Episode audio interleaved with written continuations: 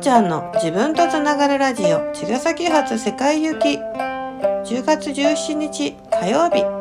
おーちゃんです。えー、こんにちは。だいぶ涼しくなってきましたね。うん。結構ね患者さんや、えー、お客様でもね海外に行ってる方が増えてきてベトナム行くんだとかねアメリカハワイ、うん、フィリピンタイ、うん、かねいろいろ随分海外に行く、えー、人が戻ってきていてね自然の中にね。うんなんかいいですよね。ちょっと変でしたもんね。やっぱりねうん行き来が自由にできるってね息もうん楽だし気持ちも楽だし本当に自然なことが急に自然じゃなくなっちゃったりするからね。うん。大事にしたいなと思います。早速質問しちゃうぞコーナーバカフー。今回はですねあのチラチラに来てくださった方からの質問です。R さんからの質問。頭心ではわかるんだけれども感じる領域とか魂ってなるとちょっとわからなくなっちゃうんですがどうしたらもっと感じる領域を深めることができますかということを聞いてもらいました。まあ本当にねこう、うん、私がこういうことを伝え出してから、えー、そうですね。もう決めてからは10年ぐらいになるかな。それでも葛藤してねなんじゃかんじゃで本当に誕生日が来るたびにねうん決意した。時を思い出したりするんですけれども。そうですね。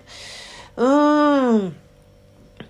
頭ってわかるよね。考える思考。分かりやすい。物理でもありますしね。うん。脳みそ。そしてハートもわかるよね。ドキドキしたり嫌な気持ちになったり思うようにいかなかったり、うん、本当に心っていうのは常にみんなの中にあってさ、うん、日々振り回されてしまっていたり、またね、元気になったりということなんですが、その奥の領域っていうね、うーん、そうね。言葉で何ていうふうに伝えていいかがいつもいつも難しいところなんですけれども、それは結局はハートの奥だったり頭の中でねいろいろと理解していることではあるんだと思うんですけれどもはっきりとそのみんなが感じている健在意識だとか、えー、当たり前にもう日々で作られちゃっているうん箱みたいなところとは違う領域があってそこにアクセスするとその箱が本当にただの自分が作り込んでいた、まあ、自分がというよりは周りとの中でね作られている長年にわたってはめ込まれている箱でしかないんだっていうことが客観的に見えるようになるんですよね。そしてその領域で、えー、右往左往してしまうわけで思うようにいかないとやっぱり苦しいしまたね対外側に対して自分が思うように言ってればいいんだけれども、えー、子供やね旦那さんや仕事場やいろんな社会の中で制限されたり、えー、相手の方をね尊重しすぎて自分のことが後回しになっていたりすると必ず気持ちはモヤモヤしてきてサインを出すわけですよね。で体の調子が悪くなったりということなんですがでそのサインも対症療法でねもちろん薬飲んだり一時の気分転換をしたりということで晴らしてまたその、えー、もやをうまく、まあ、ある意味発生する原因はなかなかこう立ちきれないからそのモヤモヤをうまく、うん、こう扱いながら日々暮らすっていうことが、まあ、自然のもうしょうがないことなんだよねというふうにみんなは思っているんだけれども実はその奥にそのなぜモヤモヤになってしまうのかとかモヤモヤを、えー、ねただのモヤモヤとしないでもっと深いところからサインなんだというふうにキャッチするとぐっと奥行きが変わってきますよね。もっと言うとそこが、えー、自分のね理解、えー、例えば0歳からの生い立ちっていうふうに理解するとそこだけでもまたなんかこう解釈しきれないものとかっていうのは実際人間にはあってじゃあその0歳からをゼロにしないでもっとね過去の、えー、生まれてくる前だとか、うん、そういったちょっとねあの現実的にはなかなか理解しきれない領域っていうところにまであの軸をねぐーっとゼロ地点のね場所ポイントをね、えー、引き下げていくと自分が生まれて今日までの時間っていうのもただの長いもっともっと長いタイムラインの一部でしかないんだな。そこだけの、ね、時間で全てを自分を、えー、測る解釈するのは難しいよなっていうところにも広がっていけるし、うん、またその心という領域を思考で理解しようとするだけではなくもっともっと深いところに自分が気づいていない健在ではあ全く浮上してこなかった深さっていうものがあってそこには間違いなく一人一人の輝きや可能性があってその玉手箱が本来、えー、キラキラとね輝いていくことこそが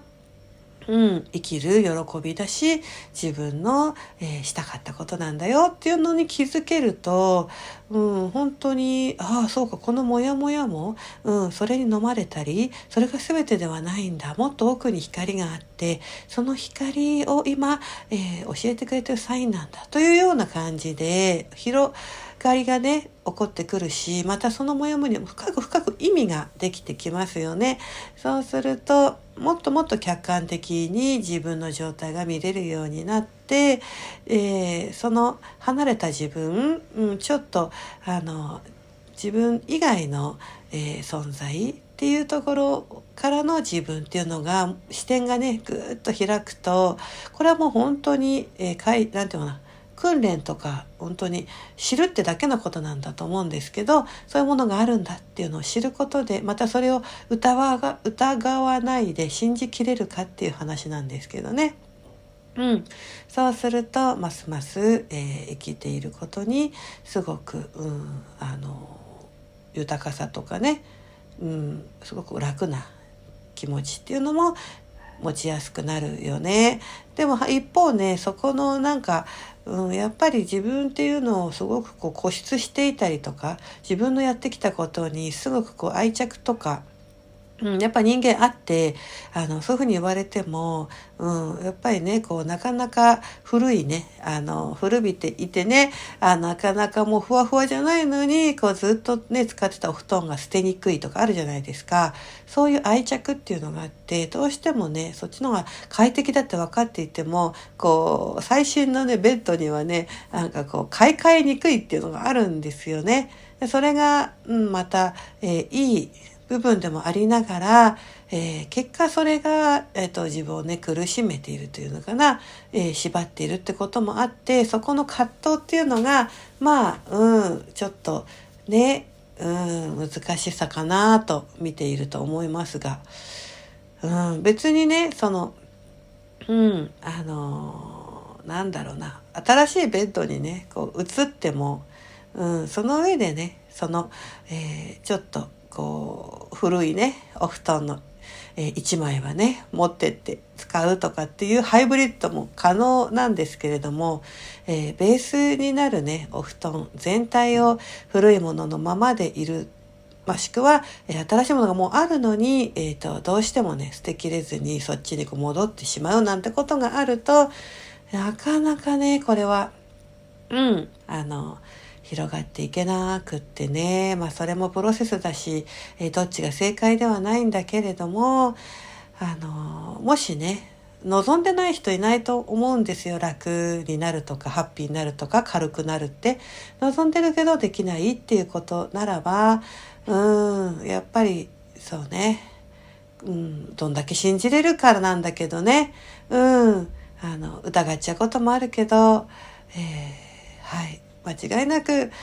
ー、そこにはせね、ハッピーな世界広がっているので安心して、うん、あのちょっとのね勇気とかもちろんねその、えー、新しさには新しいね、えー、仕様にね、うん、作っていくことでちょっとね歪み歪んでたものをまっすぐにする時の苦しさとか甘えとかね依存心なんていうのが少しこうチクチクと痛くて、うん、少しじゃない時もあるかもしれないんですけど、えー、でもやっぱりね自分らしく生きていくこと以上の自分の魂をね磨いていくこと以上の喜びはないので、うん、そこを、えー、もし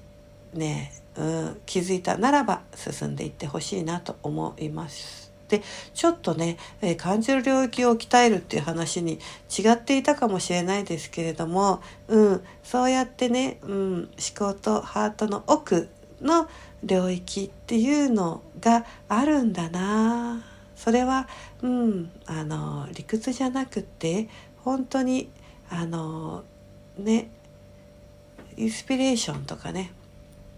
うん、知らないまだ知らないところをね